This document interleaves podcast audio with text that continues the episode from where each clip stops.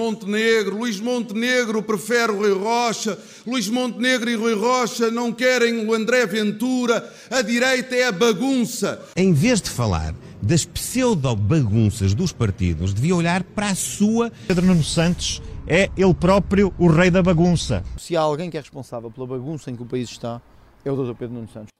A bagunça é tanta que inclui estes termos: viabilização, reciprocidade, desobrigado. A reta final da pré-campanha está de olho já no pós-eleições legislativas. Vai ser a jogada da semana com a Susana Peralta, o Luís Aguiar Conraria, o Jorge Fernandes e o João Marques de Almeida. E há uma avó que vai entrar no jogo, vai ser na segunda parte, e também uma olá, olá, sondagem. Olá, Para já, vamos falar de uh, quem sai, não de quem entra. A Ministra da Coesão Territorial, cabeça de lista do Partido Socialista por Lisboa, abandonou um debate organizado pela Universidade de Coimbra com candidatos às legislativas, alegando que as palavras de António Pinto Pereira do Chega foram inadmissíveis e, por isso, Ana Abrunhosa recusou normalizar aquele tipo de discurso. Sai a primeira carta do Fora do Baralho uh, e é uma carta de ouros, Susana.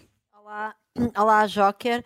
Um, eu estava, uh, fui, fui à procura da, das declarações completas do, da história, enfim, de, toda, de, toda, de todo o enredo, vamos dizer, que levou àquela saída intempestiva da Ana Brunhosa e devo dizer, devo começar por dizer o seguinte, eu de facto não sei tudo o que aconteceu naquela conversa, portanto há um filme, um vídeo mais compostinho da, da própria Associação Académica que, que, onde se vê um pouco mais, mas de facto eu não sei o que é que levou a totalidade das declarações, vamos dizer assim, do político do Chega, uh, que levaram à saída da, da Ana Brunhosa. Agora, uh, ele estava a dizer coisas horrivelmente xenófobas e, quanto a mim, uh, enfim, inaceitáveis relativamente aos imigrantes, a dizer que, no fundo, a dizer que era importante os jovens portugueses ficarem em Portugal, não porque nós queremos, obviamente, oferecer ótimas oportunidades aos nossos jovens para serem felizes no, no, país onde eles entendem, incluindo se esse país for Portugal, mas a dizer que depois ficavam cá outros que não sabiam falar português, que não sabiam cantar o hino. Portanto, era, era de facto uma posição nacionalista e, e, e xenófoba.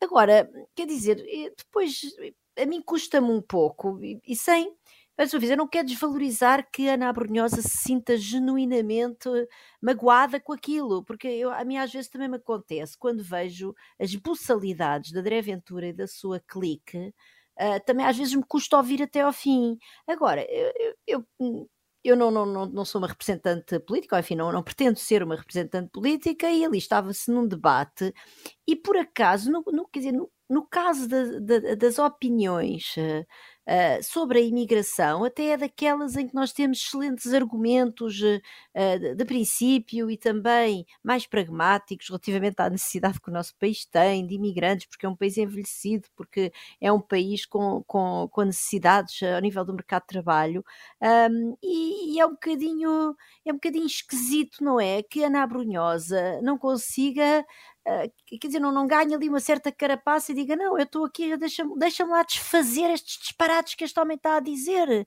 Porque depois o que é que acontece? Acontece que a Ana Brunhosa se levanta, alegando a violência física e psicológica, já agora até ver, enfim, lá está, eu não vi tudo o que aconteceu, mas não me parece que tenha havido violência física e também me parece que é sempre melhor nós guardarmos esse tipo de esse tipo de palavras, não é? Para quando houver efetivamente violência física, já houve violência física na política em Portugal, portanto podemos voltar a tê-la e valia a pena guardar eh, esse, esse epíteto para quando a violência for efetivamente física. Claro que eu não vou aqui questionar a violência psicológica da Ana Brunhosa, porque eu também a sinto. Agora, eh, ela, ao levantar-se, depois dá oportunidade ao senhor para se vitimizar, porque efetivamente aquilo que eu vi na, na, no vídeo da Associação Académica foi num momento posterior, eh, numa outra no outro evento, no âmbito do mesmo, enfim, da, da, das mesmas organizações dos alunos, de convidar candidatos, o, um, o cabeça de lista do Chega a pedir, a exigir um pedido de desculpas da Ana Brunhosa e a dizer que aquilo tinha sido um aproveitamento político e não sei o quê, que eu sinceramente acho que não foi, acho que a Ana Brunhosa foi genuína na sua, digamos, na sua emoção. Agora, eu acho é que quando a pessoa vai para um debate daqueles por maioria de razão, com aquele tipo de pessoas buçais, tem que se preparar melhor para conseguir pôr a emoção de parte e ali realmente levar argumentos para, uh, para combater aquelas ideias xenófobas, porque aquelas até são das mais fáceis de combater, na verdade. Uh, no, uh, do, da, da, das pessoas do Chega. Uh, e portanto, quando eu digo que são mais fáceis de combater é porque às vezes André Ventura vem com aquelas ideias que parecem soluções muito fáceis para problemas difíceis, não é? Ah, vou acabar, vou financiar isto tudo, tenho aqui um plano que é economia paralela zero. Claro que isso não faz sentido nenhum, mas é se calhar um bocadinho mais técnico a pessoa estar a explicar porque é que ele não vai conseguir acabar com a economia paralela, não é? Agora, quer dizer, rebater aquelas ideias completamente estapafúrdias acerca da substituição dos portugueses por pessoas mas, que não sabem... Mas, oh, oh, Susana, posso interromper? Claro que sim, claro que sim. É, mesmo essa história da economia paralela, eu acho que as pessoas também são muito nabas. Bastava perguntar-lhe quais são as atividades legais e ilegais que pretende legalizar. É que na economia paralela está o tráfico de drogas, está o tráfico de armas e está a prostituição. Hum. A economia paralela não é só pessoas a venderem fruta uh, junto às estradas. Não, claro, claro. Ou, ou, o ou, ou, o tipo de oficina que não passa faturas. A economia paralela vai muito além disso. Isso, isso há de ser uma pequena parte. Portanto, se ele, se ele, diz, se ele acha que acaba com a economia paralela, quer dizer que está a legalizar uma série de atividades ou vai acabar com o tráfico de drogas, de armas e a prostituição? Hum. Tudo isso está na economia paralela. Ana Abrunhosa até tinha a oportunidade de, de ser uma. Eu, vamos fazer eu, um guião de debate para quem. Para quem eu, eu, eu queria falar, dizer uma coisa sobre a Ana Abrunhosa, voltando ao naipe da, da Susana. Uh, a verdade é que se a pessoa do Chega mostrou que é xenófobo e, e seja o que for, a Ana Abrunhosa mostrou que é intolerante porque para abandonar um debate, oh, nós temos que ser. É intolerante. Oh, oh Susana, desculpa, é intolerante. Porque uma é pessoa. é intolerante. É, não, mas o que é que interessa é? ser genuinamente magoada? É intolerante. Oh, oh Susana, nós temos, que ser, nós temos que saber discutir com quem está profundamente em desacordo connosco. Isso mostra uma intolerância, e mais, mostra uma intolerância de quem acha que tem uma posição moralmente superior aos outros. Eu, eu concordo mais, eu não sou xenófobo e, e, ficaria lá e criticaria. Agora, o abandono é a pior coisa que se pode fazer.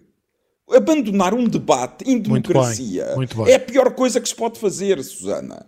É inaceitável. Não se faz. Mas eu vim aqui criticar a senhora por abandonar o Mas é intolerante. Abandonou por intolerância. Essa coisa que, que acho que ficou genuinamente chocada. Não, quer dizer, ela é uma criança. Ela é uma criança, é uma política profissional que é ministra, não, é, foi é deputada, que é paga. Ela, então. Ela ah. não, não, não iria, eu não sei. Não, eu, oh, oh, Susana, pronto, então eu vou corrigir. Isto, eu não, eu não a vou chamar intolerante, mas teve uma atitude intolerante. Hum. Tudo mais apaziguado por aqui. Eh, de Coimbra, vamos subir mais um pouco para o outro lado da fronteira. Houve quem duvidasse, mas o PP conseguiu maioria absoluta na Galiza e na Catalunha. António Costa deu uma entrevista ao La Vanguardia e tu, eh, João Marcos de Almeida, tens aqui umas copas para a política espanhola e a política portuguesa. Eu achei, eu dou copas porque eu achei em primeiro lugar, António Costa, porque achei graça ele ter dado uma entrevista ao La Vanguardia, um jornal da Catalunha, e basicamente ele quase implicitamente fez campanha pela AD.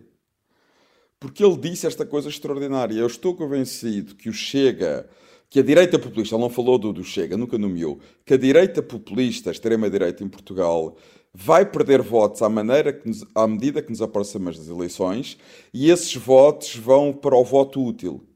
Ora, isto é o que isto é o, o, centro da campanha da AD. É o que Luís Montenegro está a tentar fazer, é ir buscar ao Chega o voto útil para a AD. E foi isto que António Costa disse em Espanha e que estava convencido que iria acontecer. Portanto, eu acho que António Costa, uh, em Portugal, quer, não, não quer ser tão, tão ostensivo em relação ao seu desejo que Pedro Nuno Santos não ganhe as eleições, mas acho que em Espanha foi genuíno. Aqui sim, Susana, ele foi, António Costa talvez tenha sido genuíno. Hum. Uh, a segunda parte das minhas copas também, Espanha vai para a vitória do PP na Galiza uh, e é apenas uma celebração da vitória, porque sou uma pessoa de direita, porque fico sempre contente quando um partido de direita, sobretudo como o PP, eh, ganha as eleições em Espanha. Eu sei que na Galiza costuma ganhar, mas também o PSOE costumava ganhar na Andaluzia e chegou a uma altura que perdeu uh, contra o PP. Uh, fiquei contente porque o PSOE baixou, o Partido Socialista Galego baixou os votos na Galiza. E, e as sondagens vinham antecipando uma maioria não, não absoluta. O Vox, uhum. Exatamente, e tiveram maioria absoluta, o PP. Fiquei contente porque não precisa do Vox. O Vox, aliás, não elegeu nenhum deputado na Galiza. Agora, isto também mostra uh, que o PP tem um problema em Espanha. E o problema do PP em Espanha chama-se Catalunha, sobretudo Catalunha, de certo modo País Basco. E esse é o grande problema do PP em Espanha não, e enquanto o PP não resolver, de certo modo, os problemas que tem com a Catalunha e com o País Basco, não consegue ganhar eleições nacionais com maioria absoluta. Uhum. Uh, Posso, vamos... Eu quero Sim. contestar essa afirmação. Então, primeiro trunfo. Desculpa. Não, mas é a ti, Vanessa. Ai, a mim? é Ai, a ti, vais trunfar a Joker. É, Isso não, não, é, não, vou, não está nas regras, Luísa Vou trunfar a Joker porque acho que houve muita desinformação e eu vi muita gente no Twitter a dizer mais uma derrota das sondagens e por aí fora. E eu depois fui hum. ver as sondagens até admito que possa haver derrota da forma como as notícias foram feitas, isso admito, mas eu fui ver as sondagens, a grande maioria das sondagens feitas nos últimos 15 dias davam ao PP 38 ou 39 deputados. Eles elegeram 40, está perfeitamente dentro da margem de erro perfeitamente dentro da margem de erro. Portanto, a maioria dava, uh, dava a, maioria, a maioria das sondagens, a enorme maioria das sondagens dava a maioria absoluta ao PP. Agora, é evidente que ao preverem 38 ou 39, quando são precisos 38 para a maioria absoluta, deixavam em aberto a possibilidade de não terem maioria absoluta. Isso deixavam. E depois lá que os jornalistas fizessem notícia a dizer que pode perder a maioria, é uma coisa diferente. Uhum. Agora, que Bom, as sondagens davam ali na maioria, e de não, facto, Luís, as sondagens, verdade, podia perder a maioria. Podia perder. Sim, eu, sim. eu, não falei das sondagens, eu nem sequer não, referi as Não, por isso é que eu estou a dizer que trunfei por isso é que eu estou a trunfar a Joker e não a ti. Sim. Por exemplo, estou aqui a ler notícia do público. Quase todas as sondagens, isto é uma sondagem já antes das eleições, quase todas as sondagens atribuem ao PP 38 ou 39 lugares. E são precisos 38 para a maioria absoluta. Uhum. O, melhor, o melhor cenário é o que prevê o do El Mundo, que dá 40. É a mesma Quer notícia dizer, que eu tenho aberta também. Pá, portanto, desculpa, as sondagens foram corretas. Corretíssimas, aliás. Uhum. Portanto, eu acho que aí houve muita desinformação a dizer que as sondagens falharam, quando neste caso não falharam, acertaram em cheio. Uhum. E seguimos agora com as tuas espadas, Luís, para António Guterres, secretário-geral das Nações Unidas, por causa de algumas considerações sobre o regime afegão. É, é, eu vou. Ele, ele, publicou um tweet que eu, eu, nem. Eu até tive medo de o traduzir, porque ao traduzi-lo tinha medo que o meu enviesamento interferisse, pelo que pedi ao chat GPT para traduzir. E eu vou ler o tweet em duas partes. Um é: o Afeganistão Estamos a falar do Afeganistão, ok? Onde estão aqueles talibãs tomaram conta daquilo e proibiram as mulheres de sair de casa, basicamente.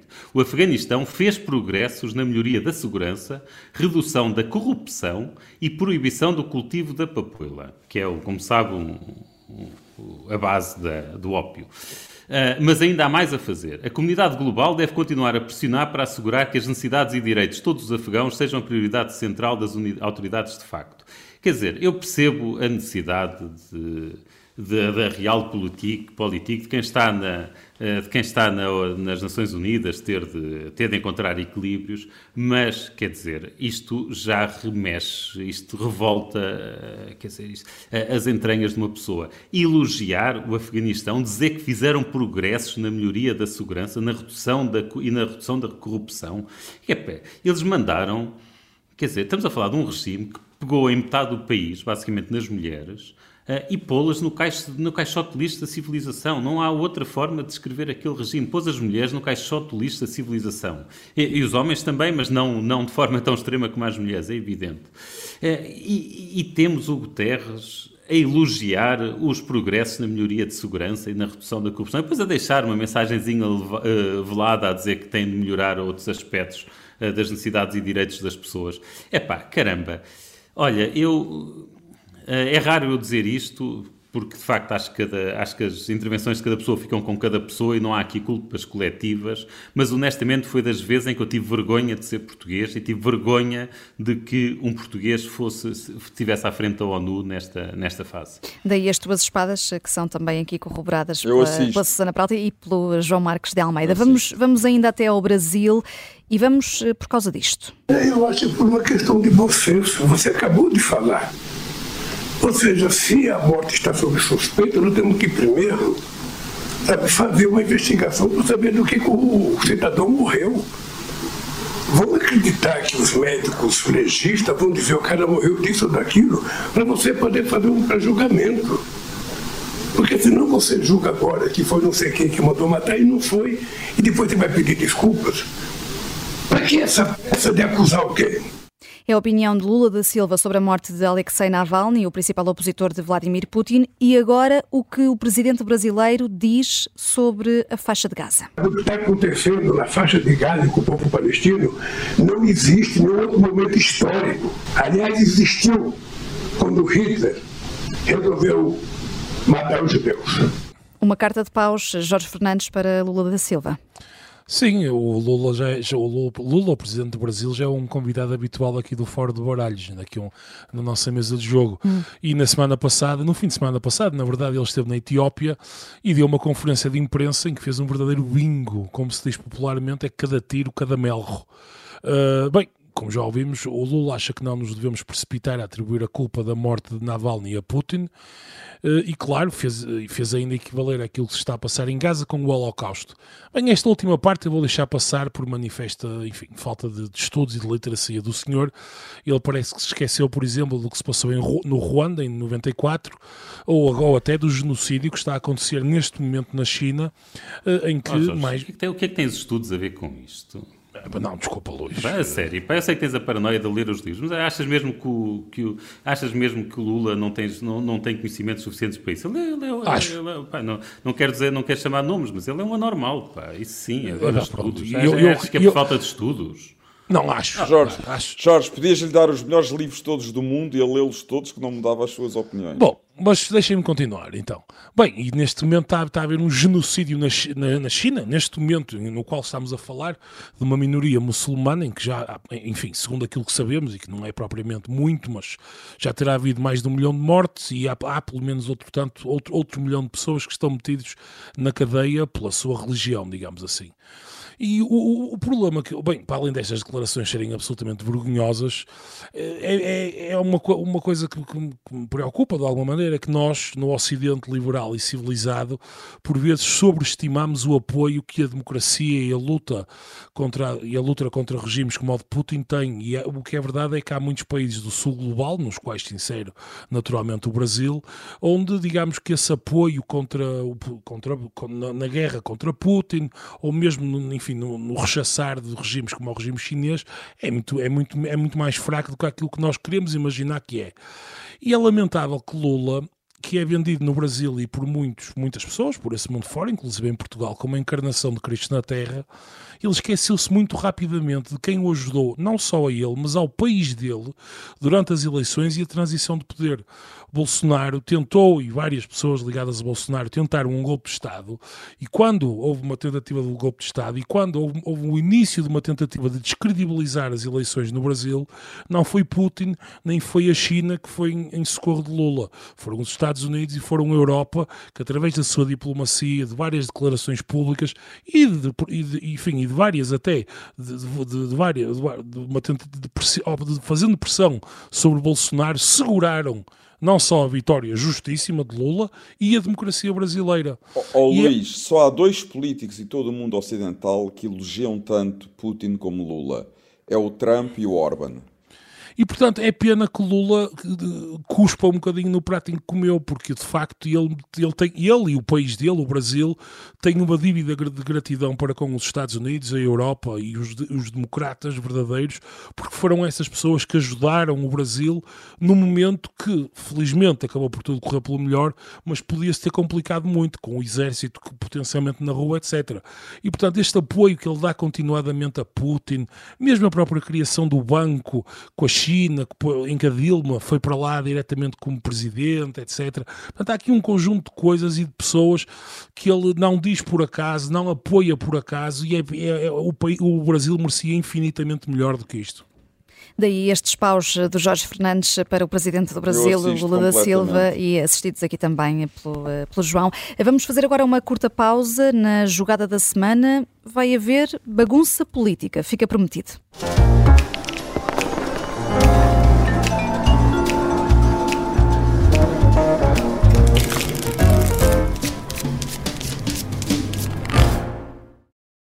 Esta é a Operação Papagaio. O plano mais louco de sempre para derrubar Salazar. Episódio 3. Nome de código: Alice. Espera, está, está a acontecer qualquer coisa! Qualquer coisa de estranho! Uma série para ouvir em seis episódios que faz parte dos Podcast Plus do Observador. Um novo episódio a cada terça-feira. Os Podcast Plus do Observador têm o apoio da Onda Automóveis.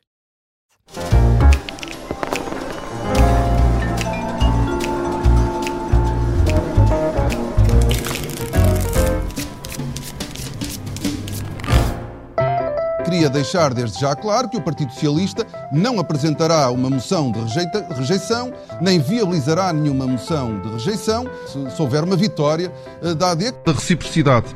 O PSD não está disponível para garantir ao PS aquilo que o PS uh, eh, garantiu.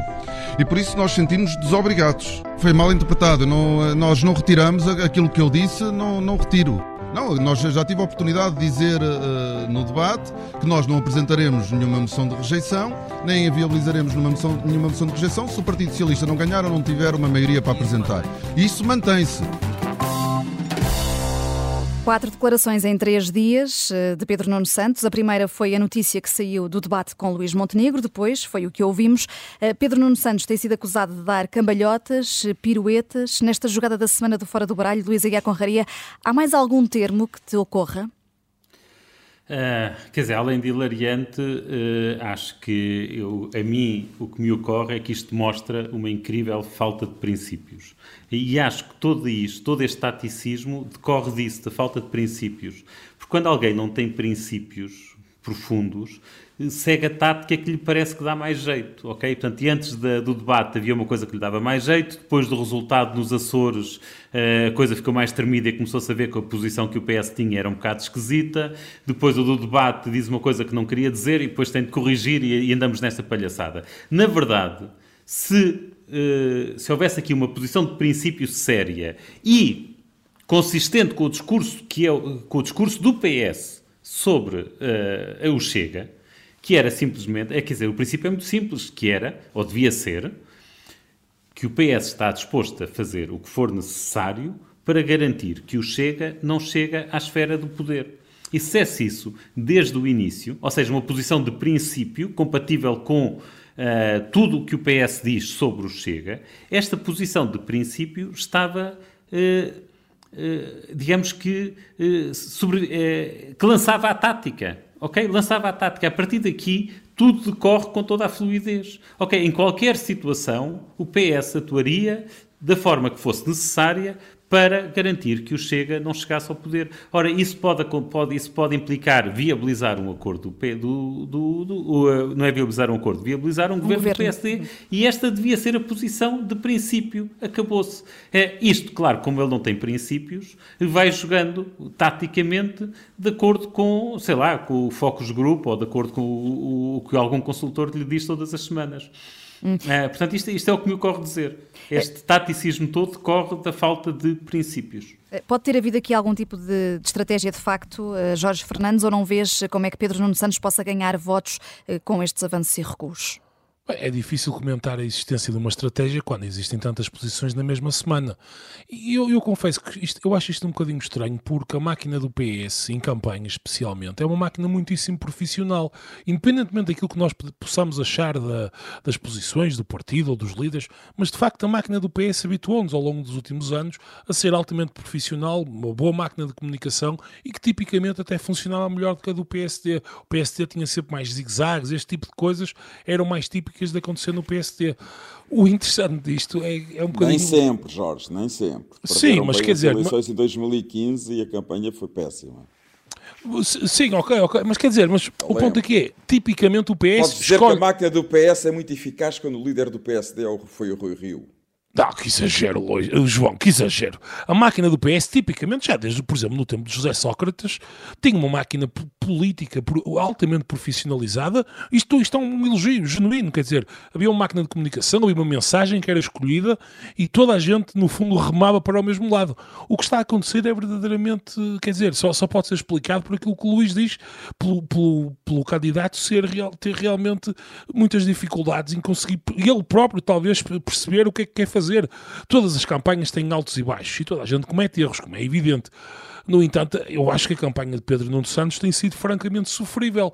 E acho que no debate com o Montenegro Bem, ele ganhou pontos naquele momento, beneficiou também, pelo menos da minha opinião, de ter partido para o debate com expectativas muito baixas, porque ele tinha feito uma série de debates muito fraquinhos e, quer dizer, beneficiou de ter chegado lá e, apesar de tudo, o debate, na minha opinião, não lhe correu mal. Um impacto. Aí fez uma boa gestão de expectativas. Aí fundo. fez uma boa gestão de expectativas. Agora, se olharmos para trás, este registro de campanha, na verdade, é bastante, tem, tem bastante sentido quando lido à luz do que foi, por exemplo, a carreira de Pedro Nuno Santos enquanto ministro, em que sabemos muito bem como é que era o processo de tomada de decisões do Ministério. era exatamente assim, total descoordenação, mudava de opinião, quer dizer, basta lembrar a história do aeroporto, em que foi, foi à televisão anunciar uma coisa, no dia seguinte o aeroporto já não era para ser feito, ou era para ser feito noutro sítio, nem sequer tinha falado com, o chefe, com o primeiro-ministro, enfim. E portanto isto no fundo é um bocadinho tirado a papel químico de Pedro Nuno Santos enquanto ministro que sugere que isto é Pedro Nuno Santos, verdadeiramente, quer dizer, e se eventualmente fosse eleito como, como primeiro-ministro, eh, é, é, é, isto, quer dizer, é, isto seria aquilo que teria para dar. E, portanto, é perfeitamente possível, eu acho que, acho que apesar de tudo, isto pode ter pouco impacto, só respondendo à parte dos votos, Vanessa. Uhum. Eu acho que é, é perfeitamente possível que estas matérias tenham pouco impacto no eleitor médio, porque as pessoas, quer dizer, ninguém está a seguir, o eleitor normal não está a seguir a campanha minuto a minuto para, saber exatamente o, que é que o Pedro Nuno Santos disse. Enfim, no entanto, pode ter um impacto na meta-narrativa que estamos a construir sobre a própria campanha e aí pode ser negativo para o PS e para o Pedro Nuno Santos, como é evidente. Agora, não penso que o eleitor médio esteja ali, enfim, com, sequer com a atenção suficiente para saber, ontem disse isto, hoje disse outra coisa e agora à noite já disse outra, enfim. Portanto, eu apesar de tudo acho que isto pode ser menos dramático dramático do que aquilo que nós estamos a, a, supor. Quem ouvir o Fora do Baralho pode sempre ouvir o resumo dessas declarações eh, na abertura desta jogada da semana. João, eh, continuando aqui na mesma nomenclatura, aprendeste mais sobre acrobacia política esta semana com Pedro Nuno Santos e já agora com André Ventura, já que o líder do Chega passou a admitir um governo de direita, mesmo sem ministros do partido. Uh, vamos começar com Pedro Nuno Santos. Oh, Vanessa, eu tenho sido é a minha opinião há muito tempo e tenho sido muito consistente aqui, aqui no Fora do Baralho. Eu acho Pedro Nuno Santos incompetente. Acho profundamente incompetente, acho que é uma pessoa mal preparada. Quer dizer, Pedro Nuno Santos, eu acho que em Portugal às vezes as pessoas impressionam-se imenso com o chamado carisma, com a figura. Uh, não é? Ele tem aquele vozeirão, tem, é, é, um tipo que com boa presença, alto. A gola alta. Uh, e, as pessoas, e as pessoas. A gola alta, sim. Que, que, a gola alta, eu lembro que a gola alta era uma coisa que estava na moda há 30 anos. Uh, mas as pessoas deixam-se impressionar muito com essas coisas. Pedro Nuno Santos é um vazio político. Quer dizer, Pedro Nuno Santos é óbvio que ele deve ter alguns talentos, chegou secretário-geral do PS e fez e conseguiu uh, ter um bom domínio sobre a máquina do PS, sobre os militantes do PS, mas quer dizer, como ministro foi fraco e agora em campanha continua a ser fraco. Uh, e eu acho que ele já percebeu isso. Eh, mesmo naquele debate com Montenegro, se as pessoas pensarem bem, quer dizer, eh, Pedro Nuno Santos entrou ali com um vozeirão muito agressivo, um pouco nervoso, mas Pedro Nuno Santos não fez uma proposta concreta. Eu não me lembro de uma proposta específica de Pedro Nuno Santos. Ele fala sempre, ele, ele tem este registro eu sei que nós fizemos muitas coisas bem feitas na saúde e na educação. Eu sei que há problemas por resolver e é isso que nós queremos fazer. Queremos resolver. Porque a saúde, o Serviço Nacional de Saúde é uma grande conquista de 25 de Abril, a educação pública é uma grande conquista de 25 de Abril. Isto são lugares comuns. Isto não é oh, nada. Eu já ia votar em ti, pai, afinal. Eu já ia votar em ti com esse discurso, João. Quer dizer, os portugueses querem eh, propostas um bocadinho mais concretas. Agora, eu também acho não é verdade. Não, quer dizer, isto não é nada. Deixa só aqui é um, um, trunfo da Susana, vamos aqui ouvir. Ó oh, oh, Susana, o, o, o Pedro Nuno Santos fala generalidades que ele, ele não é capaz de. E depois diz banalidades ideológicas. Desculpa lá, desculpa lá. Quer dizer, ele não é capaz. Eu, eu digo-te uma coisa, Susana. Oh, Susana, eu, eu sempre fui muito crítico. Não, mas deixa-me acabar. Eu fui. Não, é óbvio que eu não gosto de Pedro Nuno Santos, isso é óbvio. Agora. Foi ao debate proposta. Ó Susana, ó Susana. Não conseguimos ouvir a Susana assim sim. Deixa só ouvir a Susana. Mas eu não acabei. Hum. Então termina tu, deixa o João terminar. Força. Uh, eu, como toda a gente sabe, eu sou muito crítico de Sócrates e de António Costa. Mas em termos de qualidade política, Pedro Nuno Santos fica a milhas de ambos. Eu acho que este é o pior candidato do PS a primeiro-ministro que eu me lembre. Quer dizer, talvez com a exceção de Ferro Rodrigues. Mas ao Pedro Sócrates e de António Costa, Pedro Nuno Santos é um amador da política. Até Sócrates, e quer dizer, e sabemos que Sócrates é uma pessoa com grandes. Agora vou deixar de lado todos os problemas que ele tem com a justiça, apenas como político, e também teve problemas políticos. Mas até Sócrates preparava-se bem para os debates. Eu lembro-me, em 2009, Sócrates fez grandes debates. O Sócrates é um bom político, atenção. E, exatamente, é esse o meu ponto. E Sócrates é um bom num político. debate com Manuel Ferreira Leite claramente ser superior a Manuel Ferreira Leite até na economia, o que ninguém estava à espera na altura. António Costa é um político experiente. Eu lamento dizê-lo, Susana, é uma diminuição clara e óbvia de qualidade na liderança do PS. Eu não me consigo lembrar, talvez como eu disse com a Jação de Ferro Oh. Rodrigues, de um candidato a primeiro-ministro do PS tão mau, tão fraco como Pedro Santos. Agora sim o trunfo. Ó ó, João, ó, João, uma coisa é tu dizeres que ele é uma, uma clara diminuição de qualidade relativamente aos seus antecessores mais recentes, desde logo António Costa. Eu não, vou, não, não te vou trunfar nisso. Outra coisa é dizeres que o homem vai para o debate sem nenhuma proposta, só a enumerar uns princípios gerais. Mas quais foram as dizer, propostas tem- que ele fez no debate? Diz-me lá, tem- propostas ele concretas que ele tem- fez no ele- debate. Então ele Eu não me contrapôs lembro. as propostas. de- Sim, contrapôs, mas propostas concretas. Não, não, eu vi é que ele diga, o ó, PS vai fazer isto. João, João, Mas diz-me só ele propostas. O homem, o, o Pedro Nuno Santos, desde que ganhou ah, as primárias do não, aliás, desde o Congresso do PS, depois, uma semana depois ou 15 dias depois, que está com aquela ideia da política industrial, não é? Da ideia de, de nós selecionarmos os setores e não sei o quê. Nós podemos ter uma opinião relativamente a essa ideia, mas é uma ideia que ele defende, enfim, com, com bastante convicção e voltou a defendê-la no, no debate. Ele, por exemplo, quando Mas, ó Susana, quem defende essa Ah, ideia, o mínimo que tem ó, que dizer é estes são os setores. Ele fala, é mais ou menos, é vago. Não- Temos que escolher setores, porque é que ele Oh, não oh, diz? João, oh, João, Não desculpa lá, sabe. tu tens, o, tens o Luís Montenegro que vai para o debate dizer que põe a economia a crescer 13% ao ano sem se perceber porquê. Porque diz, ah, é os custos de contexto e tal, e vou aqui diminuir os impostos e não sei quê. Achas que ele também está bem explicado? Não está. Quando o Pedro Nuno Santos o confrontou a Luís Montenegro com as contas hum, manhosas do IRS, ah, em que Pedro Nuno Santos, no fundo, lhe ah, apresenta o acumulado ao longo de quatro anos da perda de receita em sede de IRS devido à devolução de IRS que Luís Montenegro quer fazer e que é legítimo, é o seu programa político, vai ser sufragado por todas as eleitoras e eleitores portugueses, ah, o Luís Montenegro mete os pés pelas mãos a dizer que não, que, que era só de um ano. Tchau. Quer dizer, eu, eu concordo que foi a pior, Não, foi, é- foi- que o é Luís Montenegro teve fraco. Nesse, nesse ponto teve fraco. Mas eu estou-te a perguntar, como é, estás com um nível de exigência a Pedro Nuno Santos que, por exemplo, não tens relativamente a, a Luís Montenegro. Tenho, Luís tenho. Montenegro, Acho que ele devia ter estado melhor no debate. Tens. Oh, oh, oh, João, não tens. Ele Susana, diz que vai por aí nós estávamos a falar de Pedro Nuno Santos, não estávamos a falar de Montenegro. Se me fizerem perguntas sobre eu Montenegro, eu estou-te digo o que penso.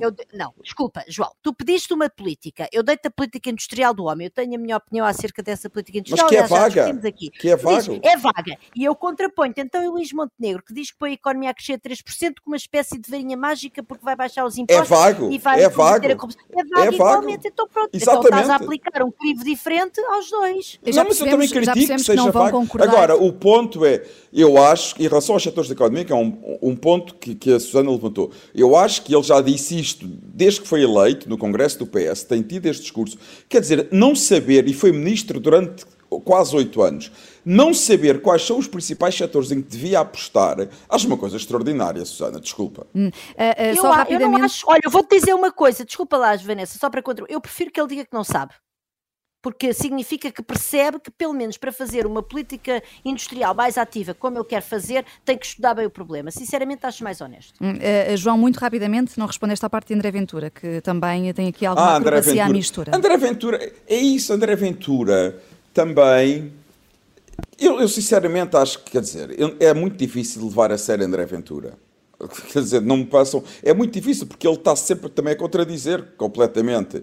Portanto, eu acho que em relação a André Ventura, que também, como sabem, eu nunca. Eu não, não, não, não acho que ele seja o radical que muitas pessoas acham. Eu acho que André Ventura é um populista que utiliza um discurso para ir buscar votos, que sabe que há muitos insatisfeitos em Portugal e sabe que aquele discurso lhe dá votos, e até agora tem tido sucesso, mas verdadeiramente o que ele quer é ir para um governo e é capaz e vai se tornar moderado se puder ir para um governo. Não tenho qualquer dúvida sobre isso, é o que ele quer. Portanto, ele fez o Chega para poder chegar ao governo. Utiliza os argumentos que for necessário para ter os votos, o maior número de votos possível, e também, se for preciso, vai mudar completamente. Quer dizer, eu custa-me levar André Ventura a sério, para ser sincero. Hum, é, e já que falamos em André Ventura, eh, o próprio veio hoje falar em perseguição depois da abertura de uma investigação pela entidade reguladora para a comunicação social a uma sondagem que foi divulgada pelo partido. A Intercam Campos aceitou fazer a recolha de dados, mas era suposto esta sondagem não ser publicada, eh, sendo que eh, a responsável pela sondagem é mesmo uma empresa brasileira que nem sequer eh, está assediada em Portugal.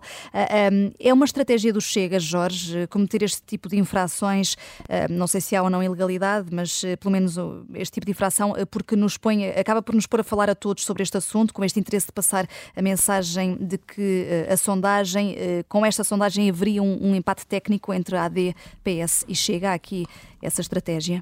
Bem, antes de mais, eu não acho nada linear que seja do interesse do Chega neste momento aparecer em empate técnico. Pelo seguinte, enfim, há muita literatura sobre os efeitos das sondagens, mas acho que, acho que o Chega pode correr o risco, se aparecer demasiado próximo do PSD na, na, nas sondagens, pode correr o risco de, de, de, assustar os eleitores e de levar à mobilização de eleitores que poderiam, ou enfim, ou votar ainda no PS, ou até mesmo votar no próprio Chega e podem assustar-se e podem votar se virem o PSD demasiado enfraquecido e uh, fugirem para, para, para o PSD. Portanto, eu acho que não é nada líquido que, que o Chega queira mostrar que tem um impacto técnico. Pronto.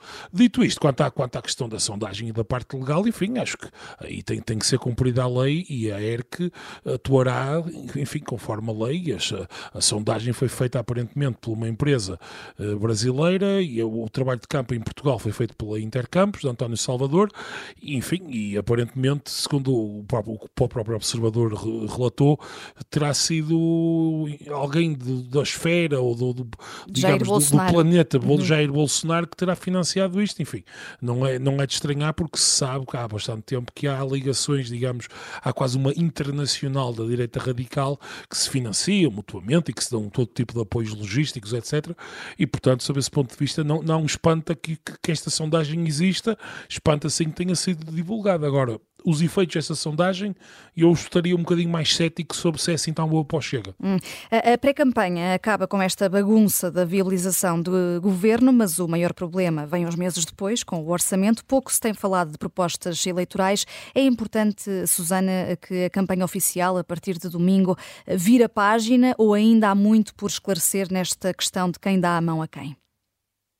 Ah, eu acho que ainda há muito para esclarecer na questão de quem dá a mão a quem mas também me parece que, sinceramente, neste momento, qualquer resposta que tanto Luís Montenegro como Pedro Nuno Santos deem a estas perguntas é perfeitamente irrelevante, no sentido em que, uh, bom, enfim, Pedro Montenegro, Pedro, Pedro Nuno Santos já se. Já Gostei se, do Pedro Montenegro. Gostei do Pedro tive, Montenegro. Tive bem, não tive, tive bem. Fiz, fiz eu para vocês parem as pazes. Sim, eu é fiz agora aqui a ligação. Fiz agora aqui não, Eu e o Susana não, não precisamos fazer as pazes. Estamos não, sempre em desacordo, mas gostamos um do outro. Exatamente, é isso mesmo, João. Uh, então, mas dizia eu, Pedro Nuno Santos, já vimos aqui que, que, enfim, disse e depois desdisse e não vale a pena, mas eu recordo que o próprio Luís Montenegro uh, tinha havido no seio da sua coligação um diz e desdiz uh, com uh, Nuno Melo e depois Luís Montenegro veio dizer que não viabilizava um governo minoritário do PS e depois também foi por isso que uh,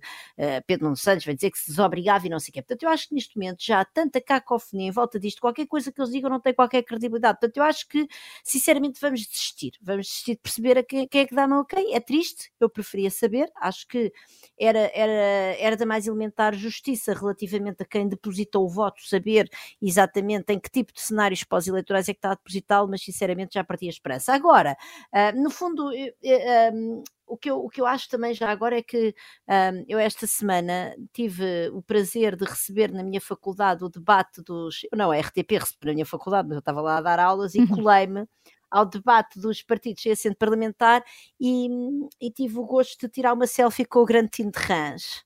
E, e vou aproveitar vimos. para, para, para, para é, uh, e, e, de facto, se, os, se, se Luís Montenegro e Pedro Nuno Santos tivessem nesta história a ser pão, pão, queijo, queijo, então nós já sabíamos o que eles pensavam. Como eles não estão a ser pão, pão, queijo, queijo, estão a ser Pão Pão, Fiambre Fiambre, que é como, como diz, é o título de uma canção do Grande Tino de Rãs, então não vale a pena, esqueçam lá isso. Agora, o que eu acho que é importante a partir daqui, sinceramente, é vamos pô-los a falar de políticas, porque em última análise, aquilo que eu estou à espera é que depois, eh, do, depois das eleições, eh, chegados a dia 11 de março, que em função dessas promessas políticas e em função da geografia parlamentar que sair e da, da, da, enfim, do programa de governo que seja possível uh, uh, conceber e depois a partir daí vai surgir o orçamento de Estado e que seja em função de políticas concretas, mais hum. um bocadinho disto, mais um bocadinho daquilo que chega a acordo, e aí eu devo dizer que nós temos uma míria de coisas importantes para debater. E já agora, também gostava de assinalar aqui no Fora do Baralho, em primeira mão, que assisti a, uma, a um debate político no qual pela primeira vez se falou da questão fundamental dos puns das vacas e fica também essa sugestão, porque não, para o debate esta noite dos partidos com assento parlamentar. E a sugestão uh, da música de Tino de Reza era ótima para fechar o Fora do Baralho, mas eu tinha prometido trazer uh, mais uma jogadora, a avó, aliás, uh, a própria Mariana Mortágua. só muito rapidamente, Jorge Fernandes cometeu um erro político, a líder do Bloco de Esquerda, e mesmo depois das revelações da, da, da revista Sábado, diz que mantém a, a, verdade sobre o que disse, mas houve aqui um erro político e tático? Sim, acho que sim. Acho que se cometeu um erro político, até porque poderia ter feito o mesmo argumento sobre as rendas e o governo da Troika, que era o que ela, na verdade, pretendia atingir, sem ter de recorrer à avó. Decidiu ilustrar o argumento com a avó, porque, claro, que isso tem sempre uma componente de personalização do debate e os eleitores, supostamente, enfim, têm mais empatia com isso. No entanto, acho que correu mal. Enfim, uh, o debate que tem havido sobre a suposta mentira de Mariana Mortágua é um bocadinho difícil de, de chegarmos a uma conclusão. Primeiro, porque aparentemente a lei não é, enfim, não não é 100% cristalina. Uh, no entanto, os próprios termos do debate em que ela o colocou, o suposto, o suposto sentimento de medo que a avó teve na altura, não é uma coisa que nós possamos confirmar ou infirmar. E, portanto, uh, enfim, de qualquer maneira, acho que Mariana Mortágua claramente cometeu um erro e provavelmente vai ser uma das anedotas que vai, vai ser recordada desta campanha eleitoral daqui a uns 10 anos, quando se fizer a história desta campanha eleitoral. Enfim, teremos um momento avó Mariana Mortágua, mas também não penso que seja nada de muito decisivo decisivo para o Bloco de Esquerda hum. do ponto de vista eleitoral. Hum. Uh, Jorge, uh, João Marcos de Almeida, 20 segundos. Eu acho que Mariana Mortágua, se diz que está a dizer a verdade, só tem uma coisa a fazer, é mostrar a carta. Fica esse, repto, fica esse repto lançado aqui no final eh, do Fora do Baralho. A campanha oficial para as legislativas começa nos próximos dias. Duas semanas intensas eh, de jogo político que aí vêm. Estaremos sempre aqui, Fora do Baralho. Há uma edição extra especial na próxima segunda-feira, às sete e meia da manhã. O dia do debate entre os líderes partidários nas rádios e também aqui na Rádio Observador, a partir das 10 da manhã. Eh, e se não for antes, como sempre, encontramos-nos à sexta-feira, depois das sete da tarde. Bom fim de semana. Baguncem à vontade.